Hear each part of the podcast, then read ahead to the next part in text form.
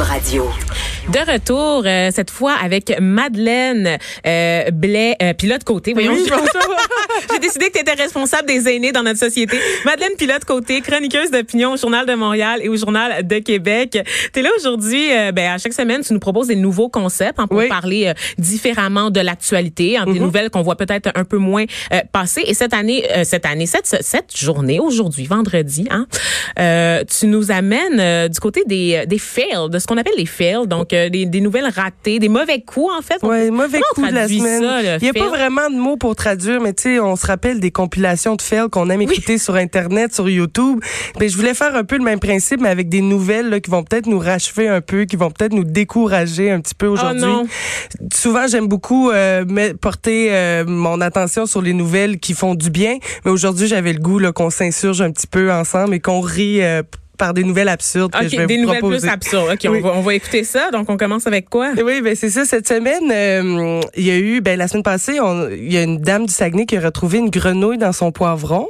Hein, On s'en souvient, dans son poivron vert. Ça- Et là, cette semaine, on a une, une nouvelle bestiole qui s'est euh, infiltrée dans, dans des aliments. Donc, euh, après la grenouille dans le poivron, on a maintenant une sauterelle dans la roquette. euh, C'est, écoute, j'ai vu la nouvelle passer puis je me sens tellement mal parce que je connais personnellement le journaliste qui a écrit cet article-là. Puis normalement, là, j'irais d'un gros, du vrai journalisme, hein, entre guillemets. Mais là, il faut que je me garde une gêne, malheureusement. Donc, je dirais pas, je ferai pas de commentaire à Jérôme Labbé de Radio-Canada sur son article. Euh, mais vraiment, on en est rendu là. on en est Hein, rendu Il y a là. un blocus de train euh, Mais c'est ça. Aujourd'hui, on parle de la sauterelle dans un, un paquet de feuilles de roquette Attitude fraîche qui a été acheté au Provigo de Saint-Hyacinthe. Puis la femme avait déjà consommé là, le deux tiers du paquet avant de découvrir qu'il y avait une sauterelle à l'intérieur. Et c'est, elle est inoffensive, elle, trans- elle, euh, transporte pas d'agents pathogènes, donc euh, il y, a, y a pas d'inquiétude à avoir à ce niveau-là.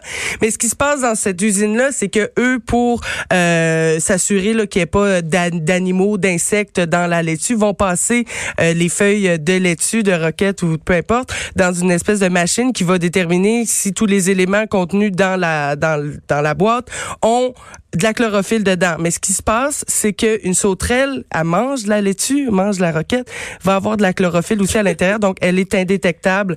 Donc c'est pour ça qu'elle s'est retrouvée là dans un paquet de roquettes attitude fraîche.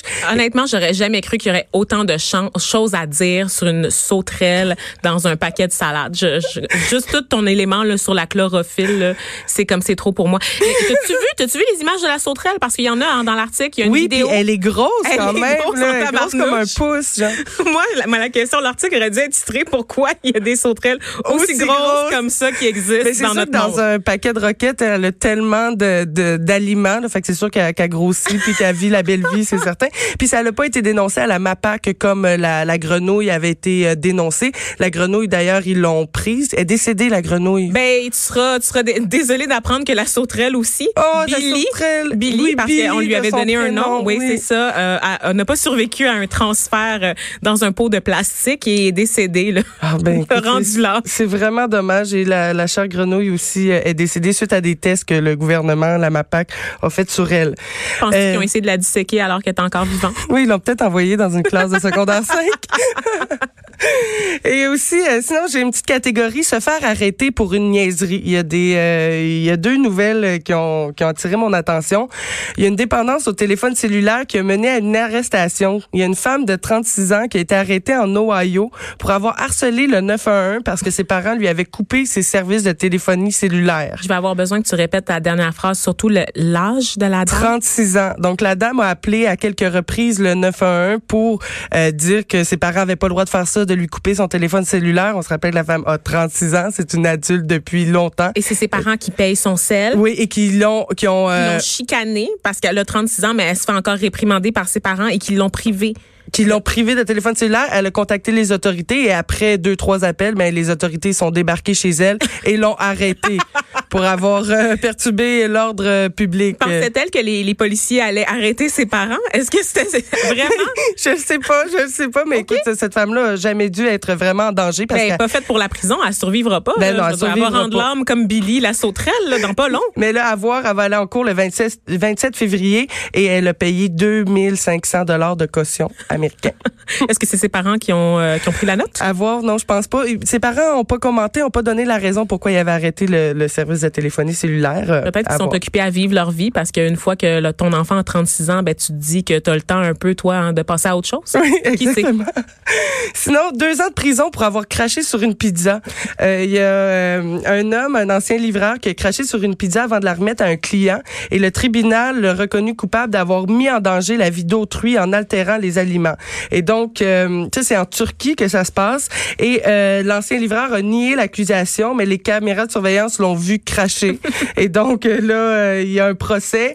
Et le procureur, lors du procès, avait requis 18 ans de prison. On parle, c'est davantage que la peine maximale pour le crime d'appartenance à un groupe de terroristes armés qui est de 15 ans de réclusion. Donc, une, une très grande peine. Ben, en fait, le procureur a requis une très grande peine pour un événement, euh, comment dire, un peu farfelu. Euh, oui, on crache pas dans une pizza quand on est euh, quand on est un livreur, mais après ça, euh, est-ce que ça vaut 18 ans de prison? Ben non, c'est un peu, c'est un peu intense, là, mais je trouve ça dégueulasse. Puis c'est ma, moi, c'est ma hantise, en fait, là. J'essaie toujours d'être le, plus gentil possible avec les employés, là. Mais tu peux jamais savoir, justement, quand c'est une livraison, hein. Non. il peut juste passer une mauvaise journée puis décider de se venger sur toi, là, puis t'as absolument rien à voir. Tu t'as même pas parlé au livreur parce que mm tu as parlé à un intermédiaire, en fait, là. je vis dans la ben, hantise de manger de la bouffe qui a été souillée par des fluides corporels d'une autre personne. Ben, ça se peut. Avec Uber Eats, là, euh, tu sais, c'est pas nécessairement c'est des c'est des livreurs mais c'est pas des gens euh, qui, qui travaillent nécessairement pour une compagnie ou pour le restaurant même. Moi j'ai déjà soupçonné un livreur euh, Uber Eats de m'avoir volé quelques frites euh, dans mon trio. Oh mon dieu, je suis non, ça me dégoûte et pour vrai là, je pense que j'ai trouvé un cheveu dans ma soupe en 2009 puis j'en parle encore aujourd'hui. Là, je peux pas gérer ça. Je peux pas gérer cette menace cette menace là qui nous guette tous. Mais non, ça nous guette tous. sinon, on va passer tout de suite à la catégorie quand le coronavirus fait déraper les gens. Il y a eu un vol de papier toilette à main armée en Chine parce qu'on le sait à cause du coronavirus, c'est rendu plus difficile. Euh, il y a une certaine pénurie d'éléments essentiels, par exemple que ce soit le riz, les aliments, euh, mais aussi le, papier de toilette. Et donc il y a deux hommes qui ont été arrêtés lundi à Hong Kong qui sont soupçonnés d'avoir braqué un livreur pour lui dérober des centaines de rouleaux de papier de toilette. les autorités ont retrouvé le butin, mais ont pas euh, ont retrouvé deux des des trois hommes qui auraient fait cette attaque là. Et donc c'est un chauffeur de camion qui a été braqué le lundi matin par ces trois hommes armés-là. Il était armé de couteaux devant un supermarché de Mong, Mongkok et donc euh, un endroit historique des triades. Donc beaucoup de ah mafia oui, locale. La mafia chinoise. Ouais, la mafia Je l'ai appris dans Heure Limit 2 avec Jackie Chan et Chris Tucker. C'est un excellent film. Je le recommande à tout le monde. Conseille, Il y a un aspect euh, pédagogique qui est incroyable. et donc euh, c'est ça. Donc les autorités disent en Chine qu'il n'y a pas de problème d'approvisionnement alors que la population constate tout à fait le contraire. Et donc, c'est pour ça qu'on peut euh, être témoin de ce genre de, de vol de papier de toilette. Et aussi, euh, pour terminer, jouer au coronavirus. Comment? Jouer au coronavirus, ça, je, une sorte de tag ou quoi, là? En fait, c'est que euh, il y a un jeu vidéo qui s'appelle Plague Inc qui est plus que jamais populaire en Chine. À chaque fois qu'il y a une nouvelle épidémie, ça avait fait la même chose avec l'Ebola. Ce jeu-là euh, devient le plus populaire euh, en Chine et le but, eh bien, c'est de décimer toute l'humanité sans que les avant que les scientifiques trouvent un remède à la pandémie. Donc, je trouve ça un peu drôle, voire même farfelu, absurde que les gens qui sont qui sont pris dans ce pays-là avec ce gros problème de coronavirus-là euh, s'attardent à jouer à ce genre de jeu-là. à un moment donné, il faut vaut mieux en rire aussi. Là. On peut pas vivre dans une terreur euh, angoissante et paralysante. Là. Fait que c'est un peu de mauvais goût, j'en conviens, mm-hmm. là, mais il faut, il fallait pas, il fallait s'y attendre quand même. Ben oui, 120 millions de téléchargements depuis sa création en 2012 quand même. C'est une application très populaire. Je vous invite à aller jouer si vous voulez décimer euh, l'humanité. Ça pourrait être un bon moyen de calmer vos ardeurs. J'en prends bonne note. Tu m'enverras le lien là, vers ce jeu vidéo. Là, j'ai quelques pulsions là, à, à combler.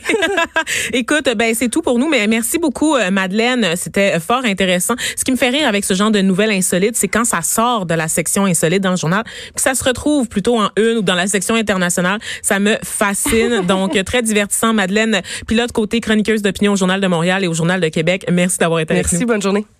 De 13 à 15.